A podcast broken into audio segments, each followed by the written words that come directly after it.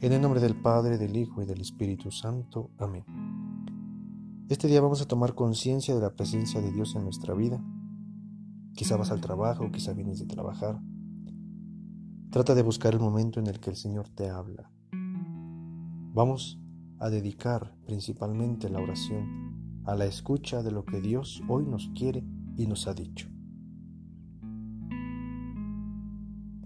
Vamos a meditar el pasaje del Evangelio de San Lucas capítulo 17 versículos del 1 al 6. Y hoy debemos resaltar de la enseñanza de Jesús lo que es y hace el perdón. El perdón libera y sana. El perdón hace posibles las cosas imposibles.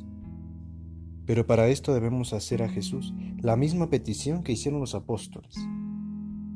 Aumentanos la fe. Y entonces seremos libres y gozaremos del amor pleno de Dios. Soy Luis Enrique Coria Hernández, estudiante del Seminario de Tlanepantla del primer año de discipulado. Les envío saludos y abrazos y espero que el Señor los bendiga y que la Santísima Virgen de los Remedios siempre los custodie.